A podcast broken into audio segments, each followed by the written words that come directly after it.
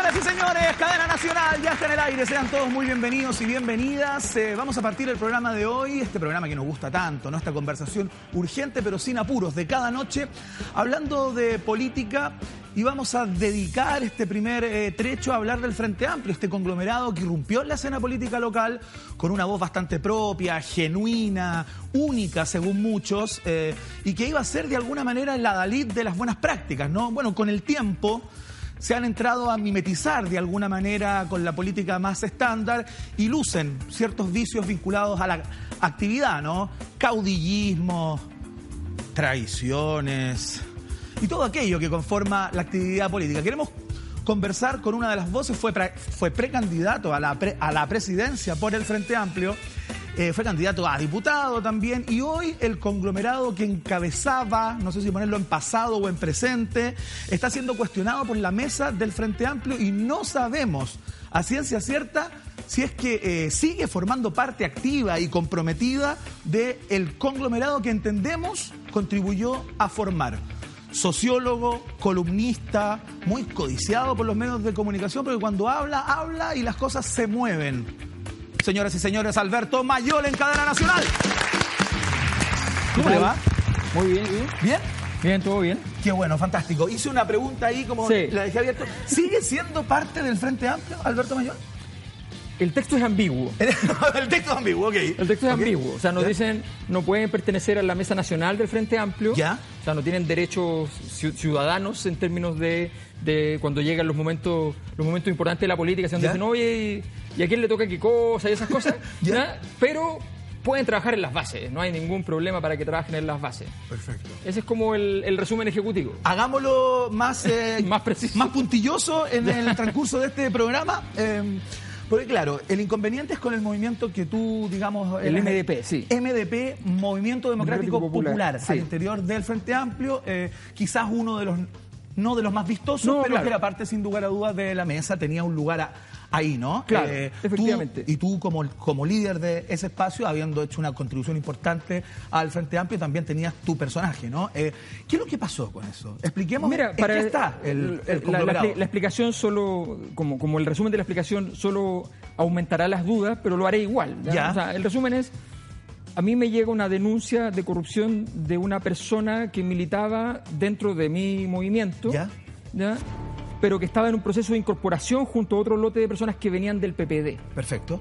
No habían terminado su proceso de incorporación. Entonces yo tomo la denuncia, pido más antecedentes. La persona que hace la denuncia da la cara, me dice quién es, qué sé yo, da todos sus antecedentes y explica la, situación. ¿Ya? Es un caso de corrupción no grande, pero a mí me preocupó y yo lo, lo que hice inmediatamente fue poner los antecedentes, investigar un poco más. ¿Ya? Descubrimos que esa persona tenía además uno, unos casos, un caso de una denuncia del Consejo de Defensa del Estado. Ya. En La Pintana por fraude al fisco. Okay. Entonces yo dije, bueno, hay que poner más atención y yo mandé eso a la Mesa Nacional de Frente Amplio. Okay. Dije, oye, ¿sabes qué? Está pasando esto, me parece preocupante, yo estoy congelando la participación de estas personas y qué sé yo, eh, y mando eso personas también de mi movimiento, porque eso pasa mucho, es como uno de los, males del mundo de la izquierda, digamos, entonces también toman la decisión de que, de que van a defender a esta persona porque este es un caso donde yo estoy acosando a la persona.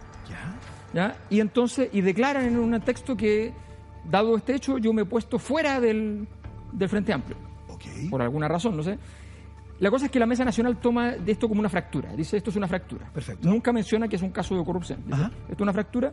Y dado que es una fractura, ustedes validen que tienen todas las regiones y que tienen estas condiciones. Le para pusieron el foco de alguna manera. Vean si es que cumplen con los requisitos, para, seguir, siendo. miembros del... Y nosotros entregamos todos los requisitos. ¿Ya? Los otros no entregaron todos los requisitos. Nos dieron, por algún misterioso motivo, dos semanas más para cumplir con los requisitos. Pero ¿cuál es tu sospecha? Y para darle tiempo a los otros, digamos, que, cumplieran con su... El hecho fue que así fue, pero yo no puedo decir las intenciones. Lo que sí sé es que entre medio yo insistía. ¿Ya? Mandé toda clase de documentación y todo diciendo, oye, yo no estoy hablando de una fractura, ni de un caso, ni, de que, tengamos que validarnos. Lo estamos haciendo porque ustedes lo piden, para cumplir con lo que, requieren, lo que requieren, pero el, caso no es ese. Entonces, bueno, van y nos piden de nuevo los requisitos. ¿Ya? Cumplimos nuevamente con los requisitos y los otros también lo cumplen ahora. ¿Ya? Y nos dicen, ya, cumplieron todos con los requisitos, pero la evaluación política es que ninguno de los dos entra. entra, no, no nos dicen... Siendo que ya adentro. Claro, nosotros estábamos... O sea, el día que nos sacan eh, del, del WhatsApp de la Mesa Nacional es el día en el cual a nosotros nos niegan, comillas, la entrada. Claro. O sea, nunca nos echaron. ¿Y lo sacaron pero del nos WhatsApp? echaron. ¿Ustedes han salido del grupo? ¿Alguna cosa así? Eh, Claro, claro. Alberto Mayor Eh, ha salido del grupo. Bueno, la persona que iba a la mesa nacional, Juan Carlos Quesada, Ok, que- claro, era el representante. el representante en la mesa. Entonces, No sé, entonces- por el WhatsApp ya. Entonces, bueno, mira, yo creo que un curso de Derecho Procesal dentro del Frente Amplio vendría bien, porque de verdad esto no tuvo mucho debido Alberto, proceso. Ya vamos a hablar del estado de cosas al interior del Frente Amplio, porque hay partidos importantes como RD, por ejemplo, que ha sufrido una fuga de militantes tremendamente eh, sorprendente, ¿no? Eh, ya vamos a hablar de eso, pero quiero, quiero ir más a tu caso personal porque hay pruebas eh, bastante eh, evidentes, digamos, en tu historia al interior del Frente Amplio que da cuenta de un conglomerado que no tiene ganas de que tú estés en Sí, el Frente eso Amplio. es así. Eh, ¿por, qué, ¿Por qué insistes en estar en un lugar en donde no te quieren? Porque el punto, yo creo que hay algo que tú tocas un punto que a mí me gusta mucho enfatizar y que en Chile no se cumple. La política no se debe hacer porque uno es amigo de alguien. La política debe basarse en un proyecto de sociedad. Entonces, aquí hay una confusión que tiene que ver con, las con las dinámicas oligárquicas de la historia de Chile, y es que como que somos amigos en la U y entonces tenemos un movimiento. ¿ya? Y, y- y el movimiento produce amistad y la amistad produce movimiento. ¿ya? Yo creo que yo puedo tener a alguien que es un gran amigo y que no tengo nada que ver con esa persona Claro. en términos políticos. Y te- puedo tener una persona con la cual no soy amigo, y de hecho, te- si yo lo semblanteo y lo miro, no me cae bien. Claro. Pero pensamos que tenemos que tener una sociedad muy parecida. ajá. Y yo con esa persona quiero trabajar políticamente y con el otro quiero ser amigo. Por supuesto. Pero no tengo por qué hacer las dos cosas. Ajá. Y de alguna manera en Chile, yo creo que esto, el Frente Amplio simplemente heredó una, una cuestión eh, proto-oligárquica que hay en, en el país. Eh, estamos acostumbrados a que no, que hay que llevarse bien. A mí no me interesa llevarme bien con la gente de Frente Amplio porque no es el punto. El punto es si soy o no soy un aporte, yo y otros, para el trabajo que se está haciendo en términos de proyecto de sociedad. Eh, y, ese, y ese trabajo, bueno, evaluémoslo de otra manera. Eh, y, viceversa. O sea, yo no le voy a pedir a nadie que, que quiera ser amigo mío, ni mucho menos. Y por otro lado, tendré mis amistades de otra manera. O sea, si son de Frente Amplio, no son de Frente Amplio, bueno, ocurrirá, pero no, no hay problema. Alberto, pero ¿te parece que el Frente Amplio no te ha reconocido la labor que tú has hecho tanto en las bases? Recorriste parte importante del país siendo, siendo candidato, dejaste los zapatos en la calle, eh, diste a conocer de alguna manera, de alguna manera a un conglomerado que era eh, más under en un primer Sí. minuto, ¿no? La gente no cachaba muy bien dónde instalarlo como en el mapa político cuando tú re- re- recorrías Chile. Entonces, eh, como el pago de este país, de alguna manera, como dice la gente, el pago de, de, de Chile. A ver. ¿Sientes un poco eso como- O sea, es evidente que, que, que en Chile hay cosas que son difíciles de hacer si es que uno no, como que no ha llegado a acuerdo con los que están a cargo del feudo. Eso pasa en Chile mucho y a todos les pasa, a todos les pasa en su pega, a todos les pasa en todas partes. O sea, no... Chile en este caso funciona como metáfora del Frente Amplio porque estamos hablando. Sí, quiero sí. que lo que lo nosotros, que lo nosotros no, hemos, no hemos sido capaces de, de romper ciertas cosas que, que son parte de los vicios también de la, de la historia política de Chile. O sea, no hay cosas, porque para eso se requiere, para romper con el pasado hay que hacer un esfuerzo muy importante. Y tal vez no, no hemos hecho todo lo que hay que hacer. Pero, pero yo insisto, yo creo que a ¿Por mí, qué te mantienes en el, en el Frente Amplio? ¿Qué es lo que te ata? Porque, ah, no, a mí no, no es que me ate algo. Yo, yo tengo una. un- un- o sea, ¿cómo si yo concibo un proyecto que tiene posibilidades históricas de ser realizado, cómo es posible eh, que yo me, me salga. O sea, yo entré en política no porque yo no, yo no milité toda mi vida, yo no, yo no tengo esa trayectoria política, no me importa no tenerla. Yo era un ratón de biblioteca, me gustaba leer, escribir y hacía todas esas cosas, y de repente pasa que, que yo siento que en un diagnóstico hay una oportunidad histórica para cambiar cosas importantes en Chile, y yo me comprometo. Y en ese ciclo de compromiso aparece esta necesidad de, de- de poder entrar a, a hacer un trabajo político más propiamente tal. Sí. Pero a mí me gusta la, la vida intelectual y académica. Entonces, la verdad es que a mí no, no hay algo que me ate. Lo que pasa es que yo tampoco voy a resentir lo que pasa. Entiendo cómo es la política. A veces pasa en política que uno tocó algo de alguien, un interés, alguna necesidad, algún deseo, y no lo sabe. La, la política es así. Y de repente la gente se nubla y dice, yo estoy dispuesto a cualquier cosa con tal de vengar este, esta afrenta. Yo no tengo idea, tal vez hice algo que a alguien le molestó más de la cuenta. ¿ya? y, a alguien como a los líderes históricos o, orgánicos del Frente Amplio. Entiendo que los problemas han, venido fundamentalmente a través de, de, de y por tanto entiendo que eso es Giorgio, y por tanto entiendo que alguna vez le hice algo que yo no sé qué le hice, que le pareció particularmente grave. ¿No lo sabe hasta el día de hoy? ¿No, ha hecho como esa vuelta? le, he dado la vuelta entera. Le he dado la vuelta entera. Yo me imagino que tiene que ver con que él pensaba darle un ritmo a este proceso que era distinto al ritmo que, que yo ayudé a imprimir eh, o sea, yo pensaba que esto tenía que ser mucho más rápido, yo creo que él pensaba que esto tenía que ser mucho más lento. Eh, hay una serie de cosas que, que, que, pueden ser, pero a mí ninguna de esas me parece explicable para, el, para los niveles de problema, porque hay cosas que además está, uno está a una llamada telefónica de resolverlo. O sea, lo llama, lo cita, te toma un café y dice, mira, ¿sabes qué? Nosotros pensamos hacer esta otra cosa y en realidad esto no, no nos afecta. Y tú le dices, bueno, está bien, sabes que en realidad, bueno, para mí esto no es la vida ni, ni nada ok, veamos una solución, o sea, todo se puede conversar. Pero en, general ha sido, ha sido, bueno, eso ha sido más bien imposible. Sea, no, ha habido posibilidades de conversación. En toda esta crisis yo mismo contacté a varios miembros líderes del Frente Amplio, eh, le mandé recados, porque no tengo en este, cambié de teléfono, se me perdió el teléfono de, de yo le mandé un recado con Rodrigo Checopar, no me lo contestó, lo escuchó al tiro, sí sé que lo, terminé de mandar y lo escuchó al tiro el audio, pero no me lo contestó. Entonces, yo la verdad es que no, no, tengo mucho, o sea, yo siento que lo, lo, que importa aquí no es entrar en el resentimiento y decir, mira, qué terrible todo lo que ha aportado. Tengo súper claro lo que ha aportado, me siento súper tranquilo, me siento súper en paz y quiero seguir aportando como puedo. Yo estoy dedicado a la academia y, y desde allí, si necesitan algo, allí estaré. O sea, no. Estábamos viendo imágenes justamente de tu franja mientras recorrías Chile, hacías alocuciones a cámara, contabas más o menos de qué iba tu, tu proyecto, digamos. Eh, se ve un tipo entusiasta, como todo candidato con la maleta llena de sueños, ¿no? Hay que eh, inyectarse en la mañana un entusiasmo enorme. Ahí estamos viéndolo. Eh, y cuando te ves en el día de hoy, respecto a lo que hoy crees acerca de ese proyecto, mm. ¿qué es lo que se fugó en tu percepción respecto de eso que en algún minuto estuviste dispuesto a calzarte los zapatos y recorrer Chile? ¿Qué, qué, inocencia has perdido en esta pasada? Yo creo, no, mírate, yo he hecho de menos simplemente entender una cosa que es muy importante. Cuando tú quieres conservar las cosas como están, el nivel de energía que tienes que ocupar es X. Cuando tú quieres transformar algo con, con sentido, con un nuevo orden, no con, con, un desastre, no con un caos, ese X tienes que multiplicarlo por 100. O sea, tiene que ser un desgaste, una cantidad de trabajo, una cantidad de energía, enorme para ese proyecto.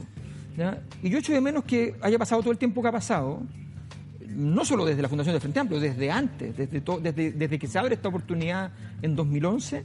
Y hoy día, si nos preguntan, más allá de los titulares del proyecto, cómo se ejecuta ese proyecto, cómo son las políticas públicas de ese proyecto, cuáles son las, leyes y, su, y su fraseo de ese proyecto, no tenemos una respuesta unívoca, no tenemos una respuesta al unísono.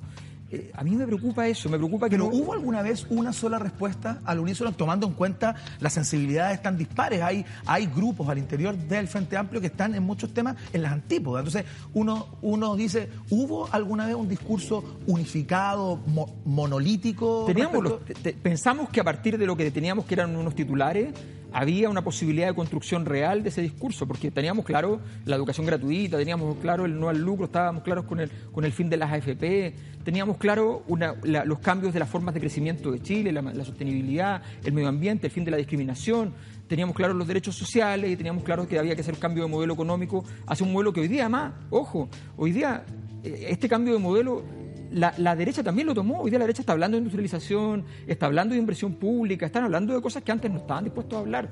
Eh, no, estamos hablando en el mismo lenguaje que en Nambiji. Y eso fue un, activo muy importante frente amplio. Pero nosotros mismos nos empezamos a enredar y empezamos a hablar de cosas que no tienen, no son el corazón del asunto, o a comentar el, detalle fino de un proyecto de ley del gobierno, porque finalmente como parlamentarizamos la discusión, nos quedamos sin otra agenda que la agenda de los parlamentarios, que a su vez es la agenda de los gobiernos, porque ellos son los que ponen la agenda. Entonces, creo que hace falta mucha más política, más profundidad, y eso es lo que he hecho más de menos. Escribiste una columna hace algún tiempo sobre Gabriel Boric en el Clinic, que sin duda era, es uno era, era, divertida, tenía mucho humor, muy mordaz, en tu estilo, Alberto.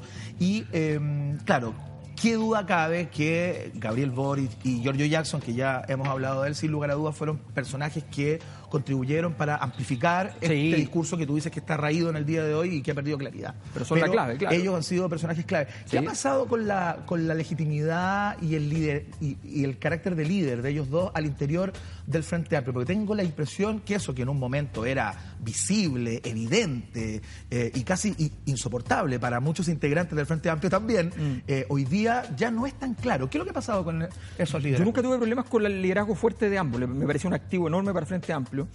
Eh, lo que yo dije de Gabriel creo que se, demostró justo después. Después vino un ciclo de situaciones en las cuales se demostró lo que yo acusé a Gabriel es que a veces... en la medida de lo posible.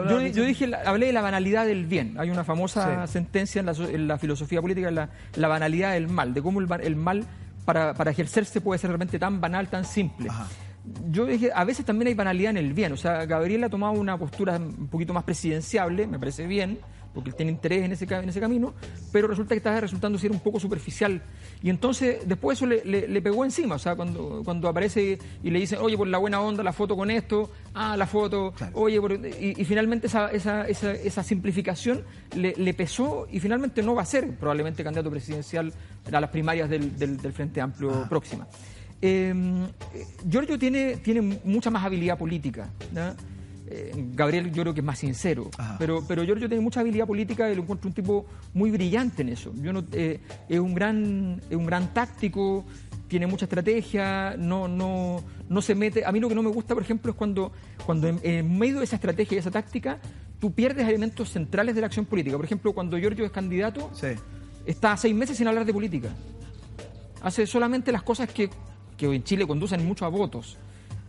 Eso a mí no me parece bien. Pero no es lo mismo eh, que está haciendo en el día de hoy Bea Sánchez, por ejemplo, que es una persona que si bien aparece en las menciones espontáneas en las encuestas que ya están instalando los pingos rumbo a la, a la moneda, digamos, pero yo no lo escuchaba hablar o tiene una voz muy bajita, más allá de sus comentarios en, en Twitter. No es una estrategia ya clásica de que cuando no hay algidez política es mejor estar como en silencio y luego salir con fuerza. Está bien, pero cuando tú estás en campaña, no hacer política me parece una falta, una falta de respeto. O sea, eso es distinto. El caso de Beatriz, yo creo que la, estrategia que se usó con ella fue una estrategia que, que, que servía electoralmente para crecer rápido pero que le quitaba profundidad para el futuro a, Beatriz y eso yo creo que le, va a afectar en para siempre, o sea, probablemente. Es muy difícil revertir ese tipo de situaciones.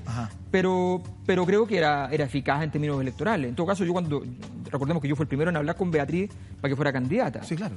Y, y cuando hablé con ella, yo le dije, mira, Beatriz, tú tienes de acuerdo a lo que yo entiendo, lo que he medido, yo había medido a, cada uno de los candidatos potenciales, ¿ya?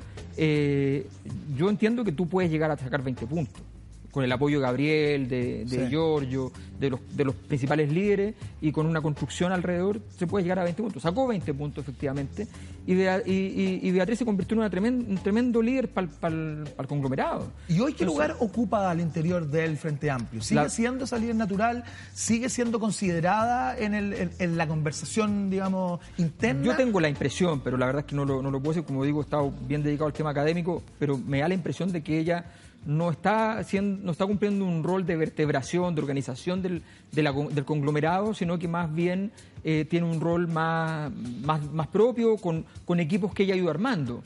Con equipos que ella ha ido armando, con gente súper valiosa, hay gente que yo conozco, que trabajó conmigo en, mi campaña, qué sé yo, que están ahí trabajando con ella, y yo encuentro que efectivamente son, son gente valiosa, pero, pero creo que efectivamente ella debiera comprometerse más en dar la línea del, del conglomerado. Ella es hoy día, hoy día, llega a segunda vuelta esa es la situación.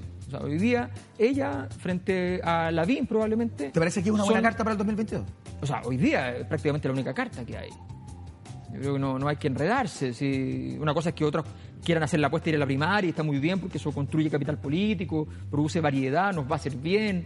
Ya, pero a mí me parece muy evidente que, que, que, Beatriz es la carta más importante electoralmente. ¿Ya? Uno muchas veces quiere marcar un punto político y decir, también quiero decir otras cosas que ella no va a decir. Y muy bien tener candidatos para eso. Eh, y capaz que crezca y capaz que gane. Eso siempre está la posibilidad allí. ¿Ibas a instalarla frente al, al, al, a, Lavín. A, Lavín, claro, en un escenario. O sea, yo creo que hoy día llegan a segunda vuelta los dos. Eh, y lo que hay que estar preocupado es que a mí mi impresión es que hoy día, llegando a segunda vuelta los dos, eh, la disputa es muy estrecha, pero probablemente eh, el, grado de consolidación de la imagen de Lavín haría que pudiera tener más probabilidades de ganar. Y eso tiene que ver con que el Frente Amplio demuestre que tiene capacidad de gobierno. Esto mismo que, yo describo es un problema para el, para el lector medio, el elector que de repente no vota por ideología, que, que, lo que dice es, bueno, ya, pero también, pero estoy eligiendo no solamente un conjunto de ideas, sino que alguien que las ejecute.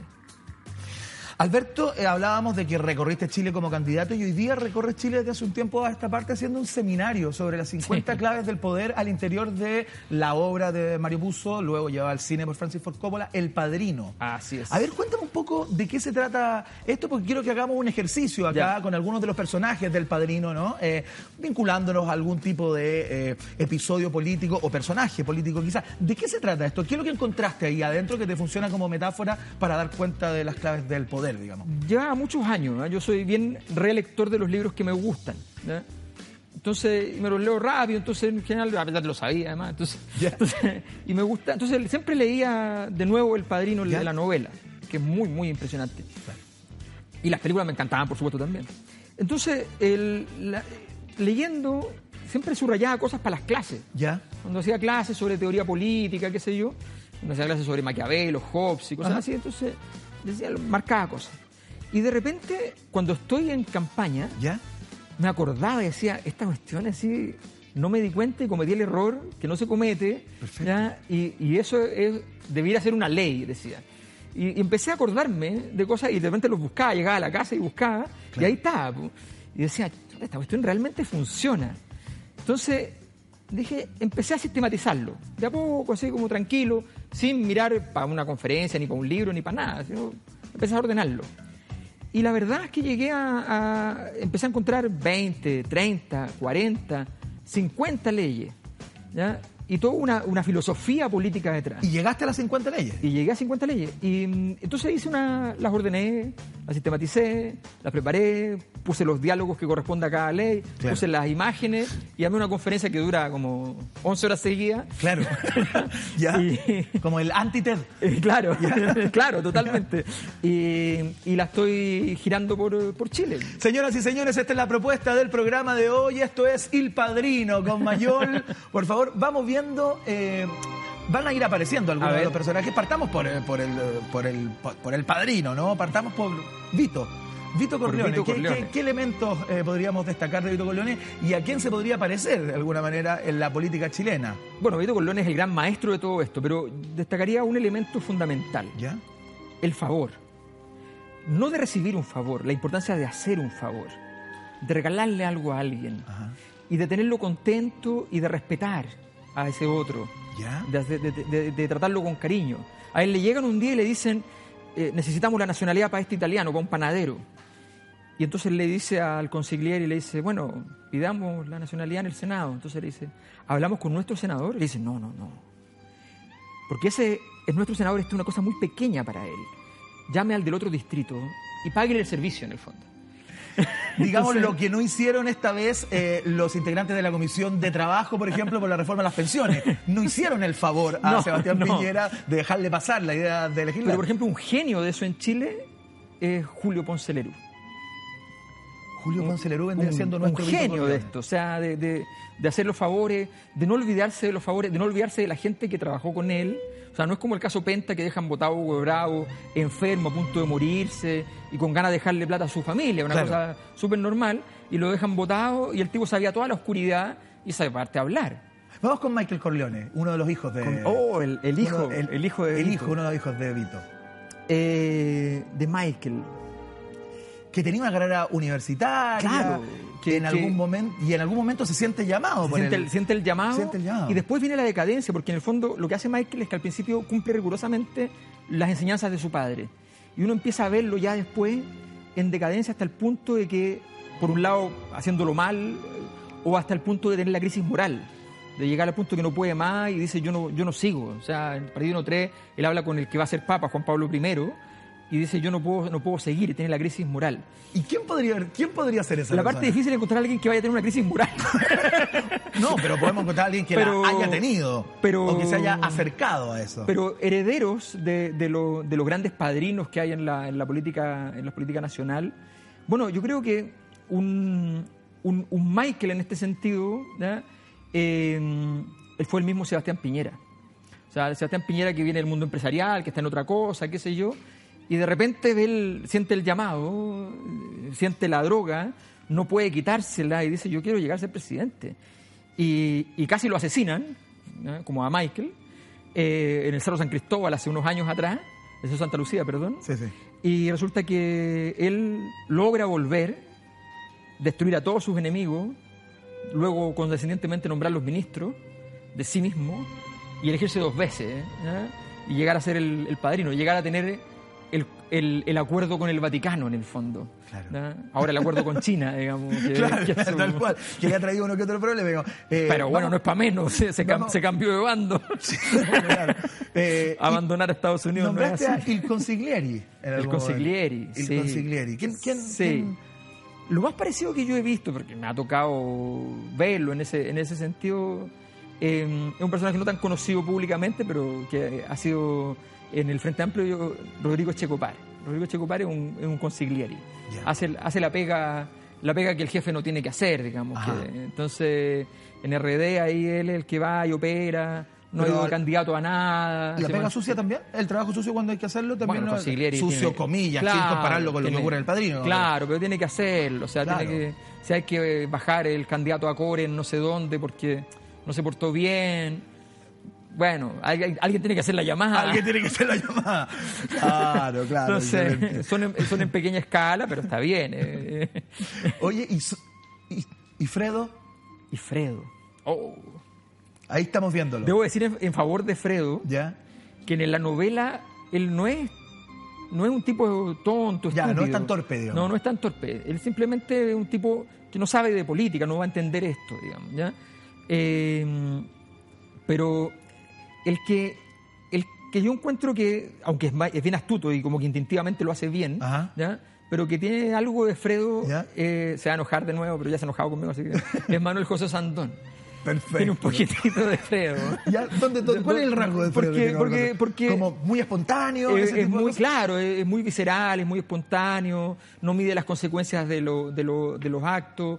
Eh, jura que la está haciendo cuando no la está haciendo. O sea, por ejemplo, él juraba que estaba construyendo todo y ahora está José Antonio Casi y no tiene como, como entrar en la fila. O sea, eh, entonces, no, eh, pero bueno, un saludo a Manuel José. El padrino con Alberto Mayor esta tiene caballos, además. ¿Tiene caballos? Tiene caballos. Sí, tiene caballos. Que tenga cuidado con el caballo.